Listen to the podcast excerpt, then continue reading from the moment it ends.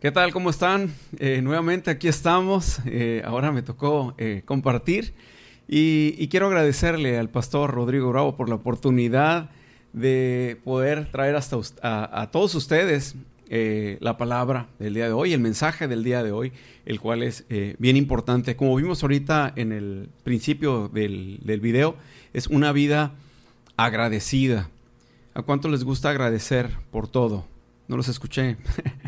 Bueno, eh, es importante, pues ese es el tema, ese es el tema del día de hoy, una vida agradecida, ¿ok? Una vida agradecida. Pues ese es el tema y, vamos a, voy a tomar algunos puntos sobre el agradecimiento, eh, por qué es importante agradecer, eh, qué sucede cuando menospreciamos las bendiciones de Dios, qué sucede cuando mm, somos, a lo mejor pesimistas en cuanto a la circunstancia, lo que estamos viviendo. Eh, son varios de los puntos que vamos a ver el día de hoy. Y pues muchas gracias, pastor. Y también ahí eh, quiero eh, felicitar, aprovechar el medio, a, saludar y felicitar a mi amigo Fernando Macías, que hoy cumple años. Y por ahí dijo que nos iba a invitar a una carnita asada. No, no es cierto. no, no es cierto. No, pero un abrazo a toda la familia Macías, muchas felicidades, amigo Fernando, que estés muy bien. Y gracias también por las veces en que nos has apoyado en la transmisión. La verdad, como te decía, es de bendición que tener gente que nos pueda apoyar eh, eh, en todos estos, estos medios de comunicación, que muchos somos nuevos, ¿verdad? Y, y, hemos estado ahí buscando la manera de poder transmitir, de hacer lo más limpio posible todo esto. Y bueno, gracias también a la vida de, por la vida de Rodrigo Guancho, sus hijas. Eh, Nicole, estaba también Génesis, ¿verdad? Ahí estaba aprendiendo, Fernando, Fernando Wong, y había mencionado a Fernando Macías. Y los que se vayan a incorporar a toda esta eh, parte de, la tecnología. Y bien, pues eh, vamos a iniciar. me dijo mi esposa que no lo mencionara pero ahí, ahí tenemos una pendiente, una visita de un muy buen amigo nuestro. Eh, ahí tenemos una, una jarra de aceitunas, de esas bien grandotas. Ahí para cuando nuestro amigo quiera venir para acá. No voy a decir su nombre, él ya sabe quién es. Con todas las medidas de, seguridad y de distanciamiento. Ya, ya sabe que lo amamos. Y bien, eh, pues vamos a, vamos a iniciar esta transmisión o más bien esta, este mensaje. Eh, y antes vamos a darle gracias al Señor por la oportunidad, ¿verdad? Y, que el Señor utilice mis labios y que sea Él el que, eh, el que lleve o hable a sus oídos del que está escuchando. Dios, te damos gracias en esta tarde. Te pedimos que tú eh, tomes control de, mi voz, Señor. Señor, que tomes control de esta plática, de, de esta palabra y que sea tu espíritu el que llegue a los corazones y, toque esos corazones y también eh, toque esas fibras de su alma y, si es necesario llegar a un arrepentimiento, Señor, que tú ablandes ese corazón y que esta semilla llegue hasta sus corazones y dé fruto al ciento por uno, Señor, en el nombre de Jesús. Amén. Y bien, eh, pues el tema del día de hoy es una vida agradecida. Es una vida agradecida. y la pregunta es, la pregunta que tenemos, eh, ¿somos agradecidos? ¿Agradecemos por lo que, por lo que hemos recibido? Esta pantalla eh, tiene eh, diferentes idiomas. Agradecer, podemos decir merci, danke, obrigado, gracias, gorabi, mait, agat, bedank. Espero que todo diga gracias, porque lo busqué en el Google y y nada más puse la imagen. Pero bueno, espero, espero que sí. y bien, entonces, em, desde niños se nos ha inculcado eh, ser agradecidos, ¿verdad? ¿A cuántos no nos pasó que nuestro papá di gracias? Eh, nos ajalaba, a ver, di gracias.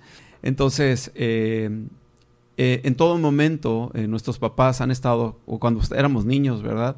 ellos estaban ahí junto a nosotros y nos educaban en esa, en este, de esa manera. Eh, y también a mí me tocó ahora estar casado, que mi esposa me decía, desde que éramos novios, ¿no? Eh, este, decía, ¿cómo me decía? Eh, por favor y gracias. Entonces cuando andábamos en, nos vamos a cenar, desde que andamos, andábamos de novios, eh, cuando pedía algo al mesero, mi esposa me decía, por favor y gracias. Y ya le decía yo al mesero, por favor y gracias. Entonces, también mi esposa le tocó educarme. Pero bueno, es parte, es parte de la cultura, ¿verdad? Que debemos de ser agradecidos. Si nos, si nos hacen un favor, debemos de dar gracias. Si eh, nos dan un cumplido, debemos de dar gracias. Si lo que sea, que recibimos algo de alguien, debemos de dar gracias, ¿verdad? Y si recibimos algo de Dios, pues hay que dar gracias. Entonces, eh, dice el siguiente versículo, fíjense, dice, Primera de Tesalonicenses 5:16, dice, estén siempre alegres. El versículo 17, o sea, es Primera de Tesalonicenses 5, 16 al 18 de la nueva versión internacional. Entonces dice el versículo 16, estén siempre alegres, oren sin cesar, el 18, den gracias a Dios en toda situación. ¿Cómo? que demos gracias en toda situación, porque esta es su voluntad para ustedes en Cristo Jesús. Entonces, a través de este versículo nos está diciendo que debemos de dar gracias, eh, que oremos que sin cesar, no, no, perdón, lo quise decir Adre, que oremos sin cesar, no, que oremos sin cesar y que demos gracias a Dios en toda situación. Si es de bendición, pues demos gracias. Si hay algún problema en nuestra vida, física o espiritual, o en nuestra alma, o en algo que sucede en nuestro hogar, debemos dar gracias en toda, dice, en toda situación. Porque dice el versículo 18, porque esta es su voluntad para ustedes en Cristo Jesús. Dice el siguiente versículo en Salmo 104, dice, entren por sus puertas con acción de gracias ¿Cómo? Entren por sus puertas con acción de gracias. Vengan a sus atrios con himnos de alabanza. Y luego otra vez, denle, ¿qué? Denle gracias y alaben su nombre. Entonces, eh, dice que entremos hacia sus atrios. Entremos, dice, entren primero, entren por sus puertas. O sea, cuando entremos hacia la presencia de Dios, entren por sus puertas con acción de gracias. Vamos a dar gracias.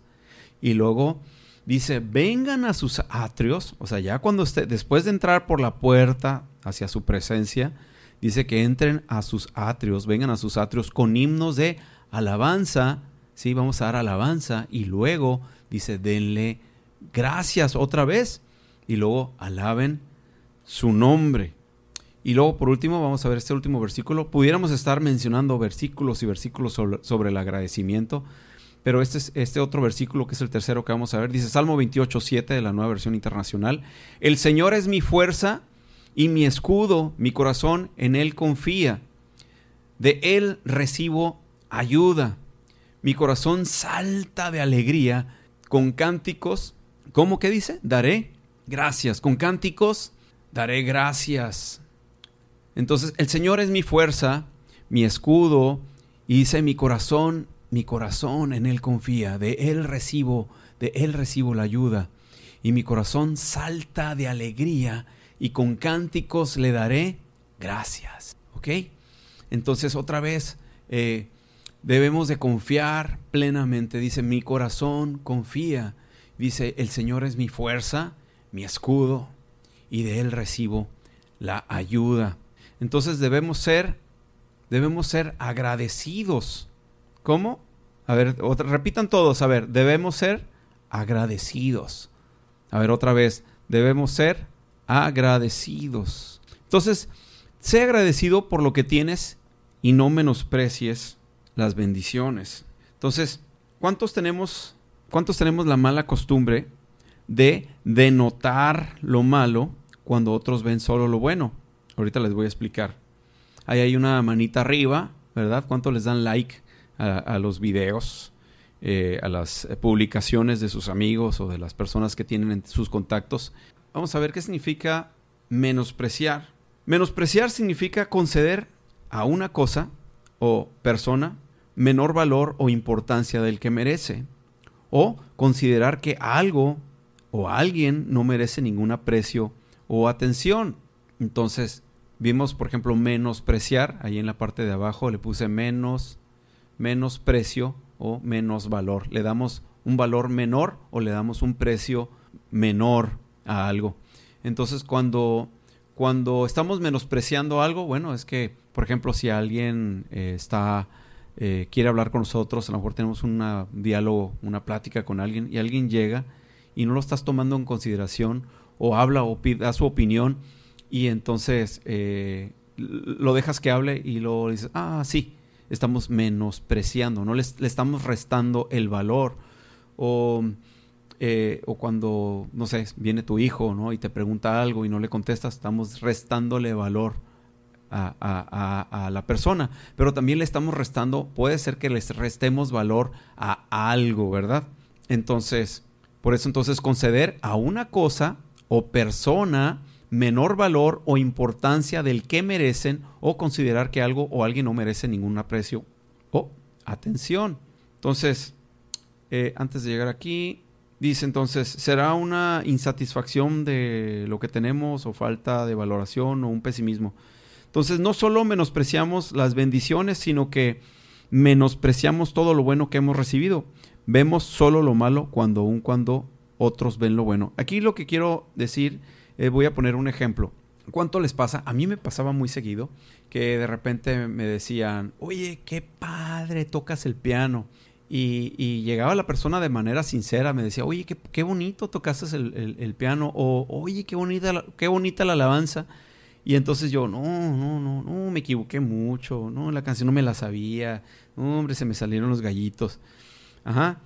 O entonces, si te dicen, oye, qué bonito cantas, y luego dices, no, es que me desafino mucho, no, hombre, canto horrible, no, hombre, se me salen los gallos, ¿no?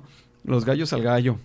Entonces, o, o de repente eh, hay un jugador, ¿no? O, si eres deportista y alguien te echa porras y dice, wow, qué buen, qué buen jugador eres, juegas como los profesionales. Y luego de repente dices, no, ¿cuál profesional? Uy, no, dice, me falta mucho, me canso mucho, juego muy mal, no me sé las reglas del juego. Y alguien, alguien, alguien, o sea, la persona que se acercó lo dijo sinceramente, oye, lo estás haciendo muy bien. O de repente alguien dice, oye, tu proyecto está buenísimo. ¿Y qué decimos? No, hombre, si lo ves a detalles, si ves a detalle, lo vas a ver muchos, muchos errores. O de repente, ¿a cuánto les pasa que dicen, oye, tus hijos súper educados, ¿eh? ¡Wow! Súper bien portados. Y entonces uno como padre a lo mejor dice, no inventes, son unos demonios, no inventes, es porque, es porque no te tienen confianza, ¿eh? O el que los, como dice un dicho, el que no, el que no lo conozca, que lo compre, ¿va?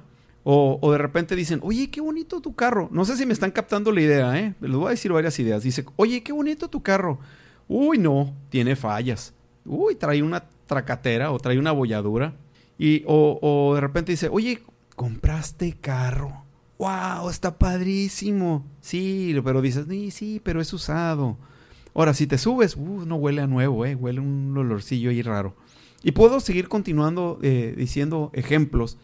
Y, no sé si ya me captaron la idea que cuando alguien, alguien eh, te alaba o dice algo bueno de ti, eh, inmediatamente, pum, le, volteamos la moneda y denotamos lo malo. Menospreciamos las bendiciones, menospreciamos aquello que tenemos. Si no sé a cuánto les pasa. A mí me pasaba.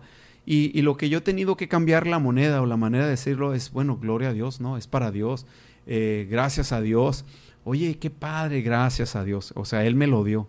Entonces le agradezco mejor a Dios. Y digo, es para Él.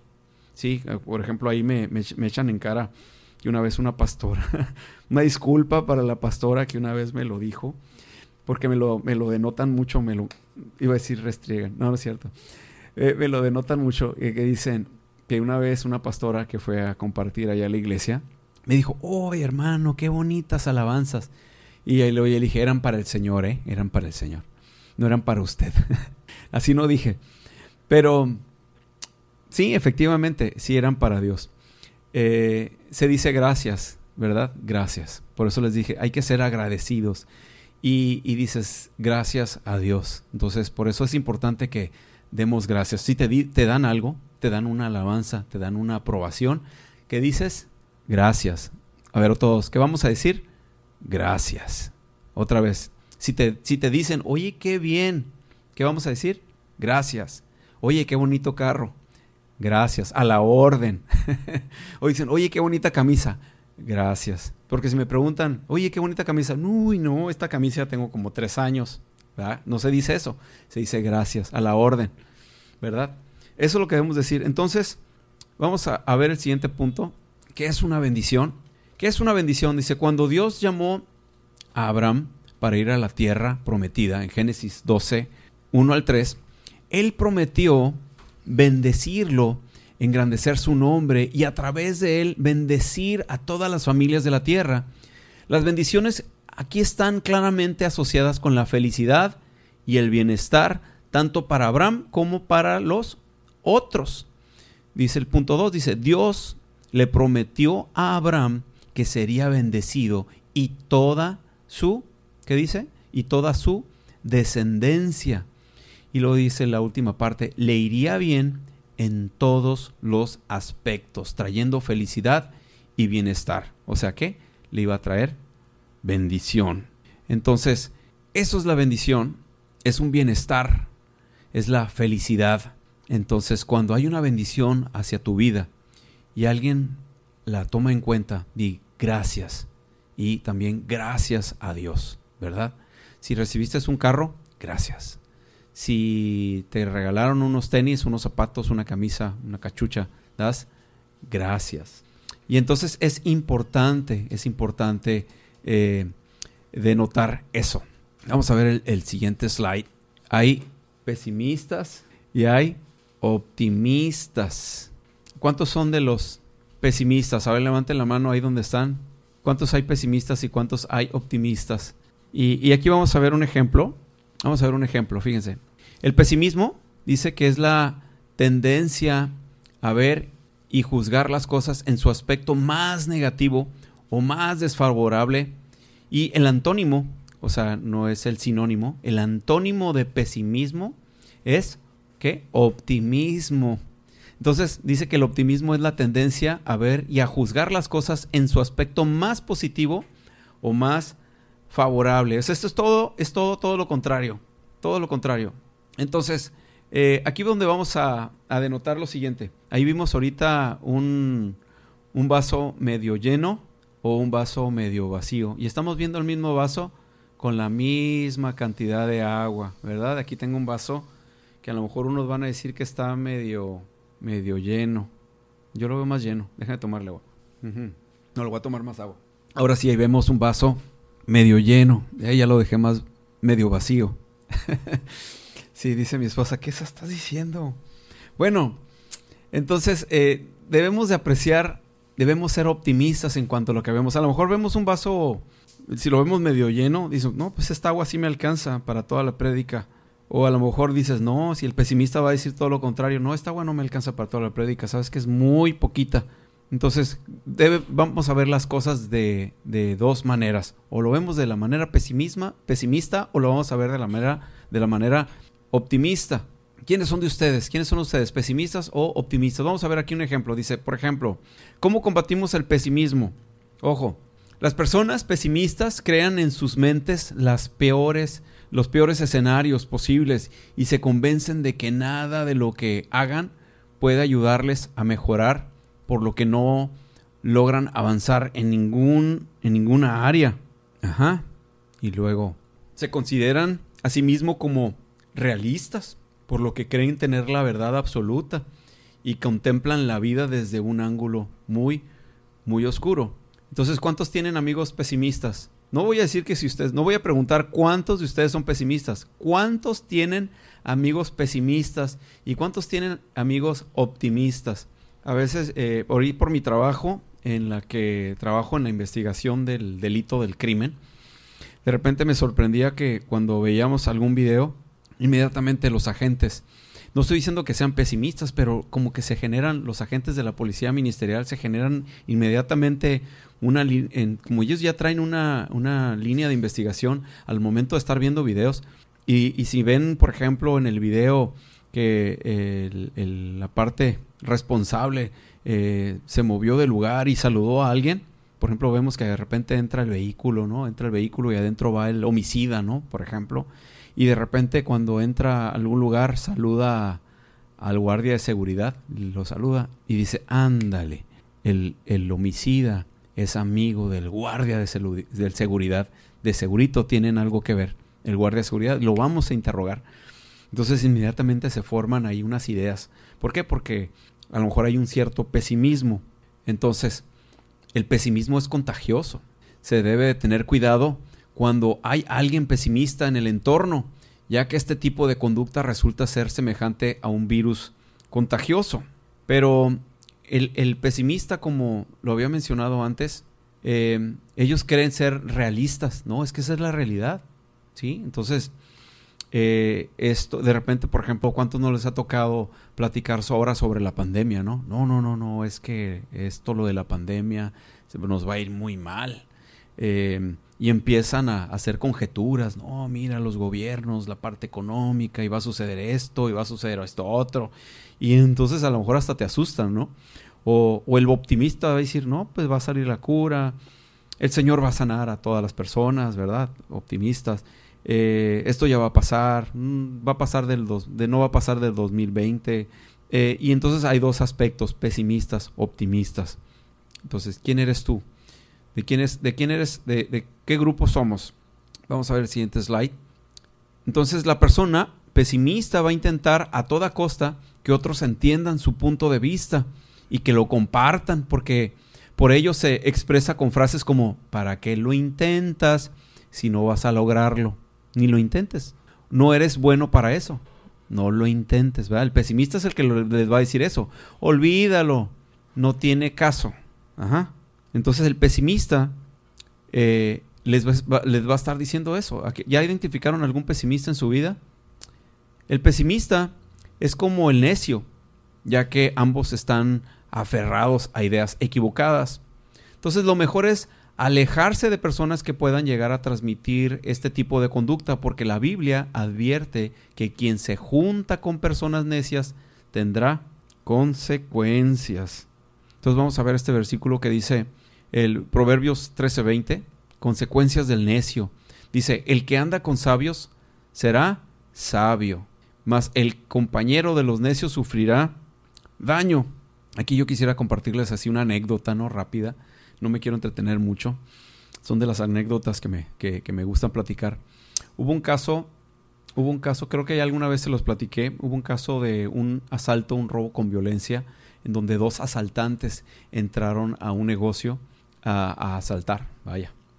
Y entonces no tenían ni un minuto los asaltantes, ¿no? Estaban buscando eh, dentro del negocio qué es lo que iban a robar, ya estaban tomando objetos.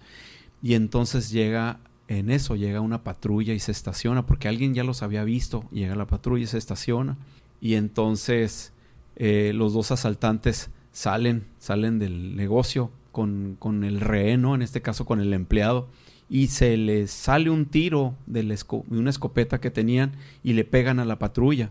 No, pues se arma, imagínense, según los asaltantes disparándole a la autoridad, pues se encierran y se deja venir se deja venir como 15, 20 patrullas en el lugar.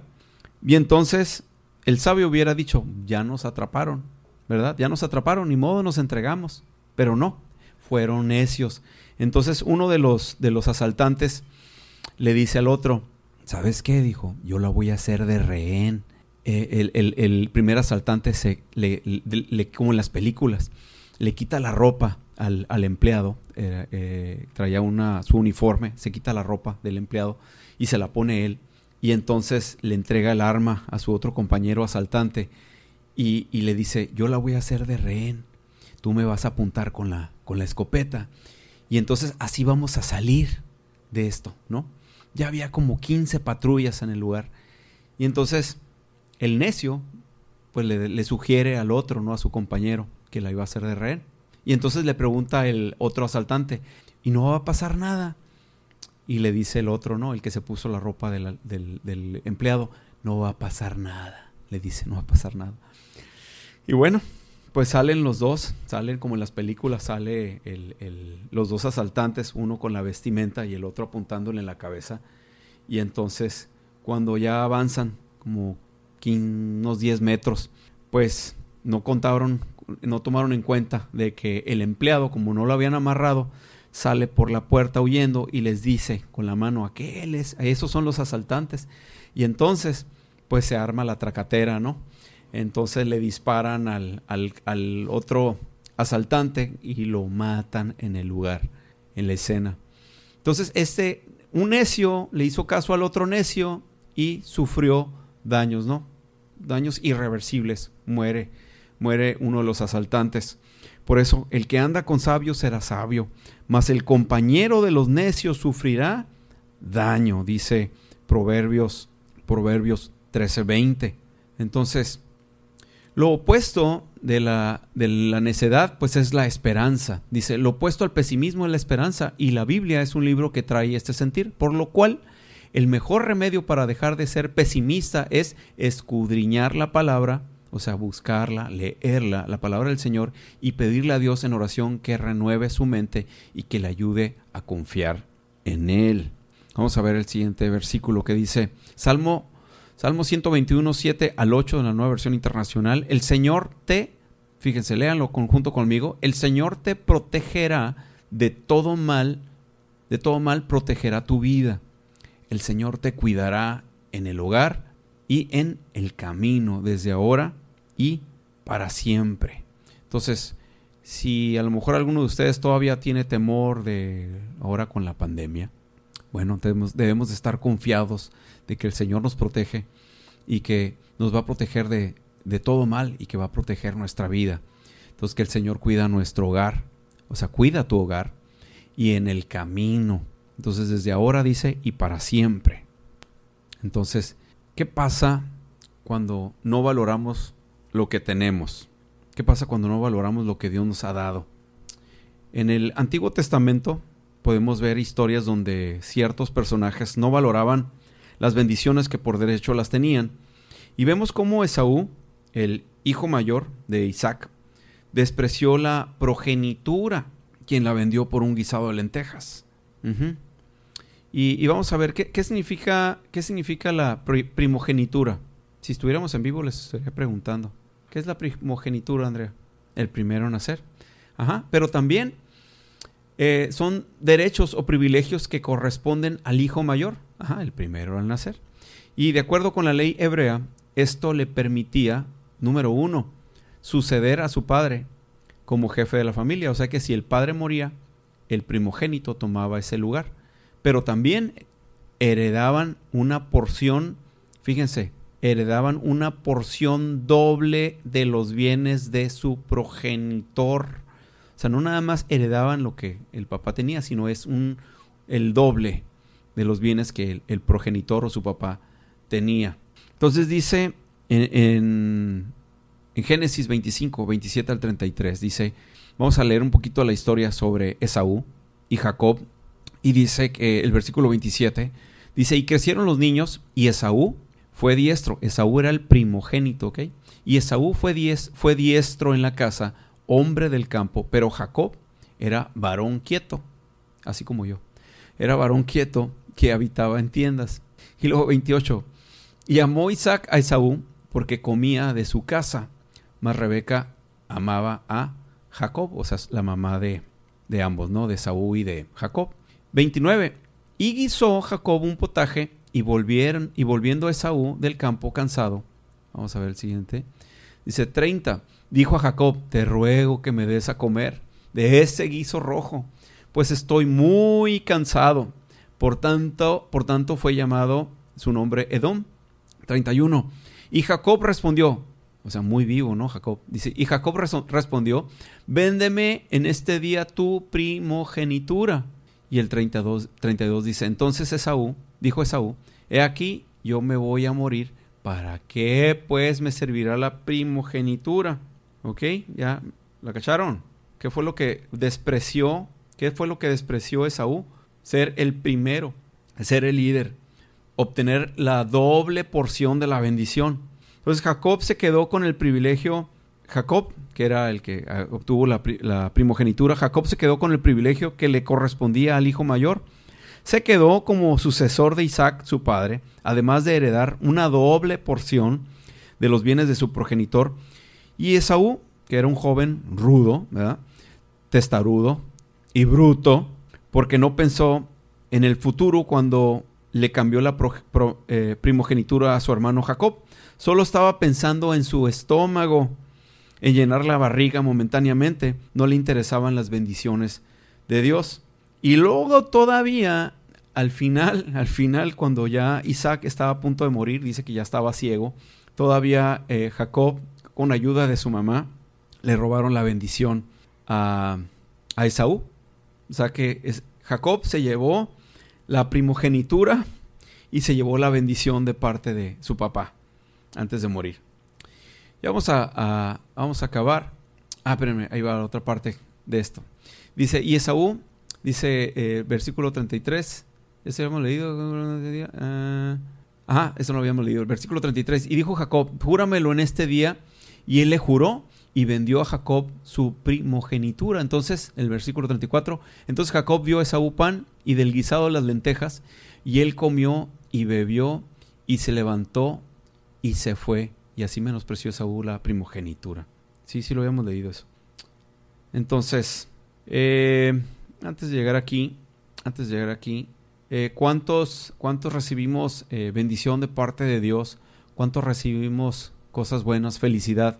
y, muchas veces despreciamos eso que hemos recibido, le, damos menos valor, le damos un menor precio, menospreciamos eso que hemos recibido, eso que tenemos, le demeritamos el valor a eso que tenemos. Eh, a lo mejor, por ejemplo, dicen, oye, eh, ¿hasta dónde estudiaste? No, pues tengo licenciatura, no, nomás tengo licenciatura, no, nomás estudié ingeniero en computación. Menospreciamos, ¿verdad? Porque a lo mejor habrá personas que no tienen una carrera o que no tienen la preparatoria o que no tienen la secundaria, ¿verdad? Y menospreciamos lo que tenemos, lo que obtuvimos, una, fue es una bendición. Entonces tenemos que ser agradecidos por lo que recibimos, por el trabajo que tenemos, por la casa que tenemos, por el carro que tienes, por lo que tienes, por tus hijos, por tus padres, por tus abuelos, por lo que tenemos debemos de ser agradecidos y no debemos de menospreciar, menospreciar eh, lo que tenemos y hemos eh, obtenido a través de nuestro esfuerzo o a través de un regalo o lo que hemos recibido de parte de Dios, ¿verdad? Entonces debemos de valorar y ser agradecidos.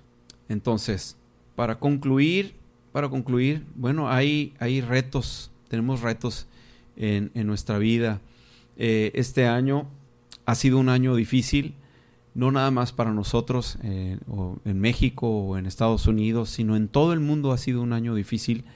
Eh, todo esto que hemos estado viendo con la pandemia, las muertes, los enfermos, la parte económica, la, la, manera en que a lo mejor privamos a nuestros hijos de una, digamos, a lo mejor de una libertad, de que nuestros hijos puedan jugar con libertad, de los que tienen hijos pequeños como nosotros, Andrea y yo, es complicado, eh, pues poder llevarte a lo mejor hasta nuestros hijos al supermercado o que vayan al, parque porque ya no pueden jugar en los mismos lugares y, ha sido difícil. Entonces, pero tenemos que confiar, ¿verdad? Tenemos que confiar en Dios y agradecerle porque estamos bien.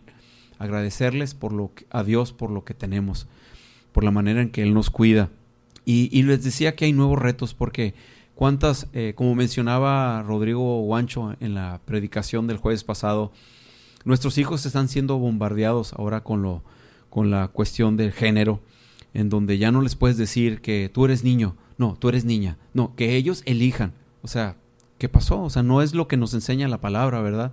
El hijo, el niño es niño desde que nace y hasta que muere, y la niña es niña desde que nace hasta que muere, y así es. Nada más que esta sociedad le eh, ha, ido bombardeando a la mente de, no nada más de los niños, sino también de los adultos. Y es un tiempo difícil en donde tenemos que afianzarnos en la palabra, ¿verdad? Y dice Isaías, dice Isaías 50, eh, perdón, Isaías 5, 20 al 25.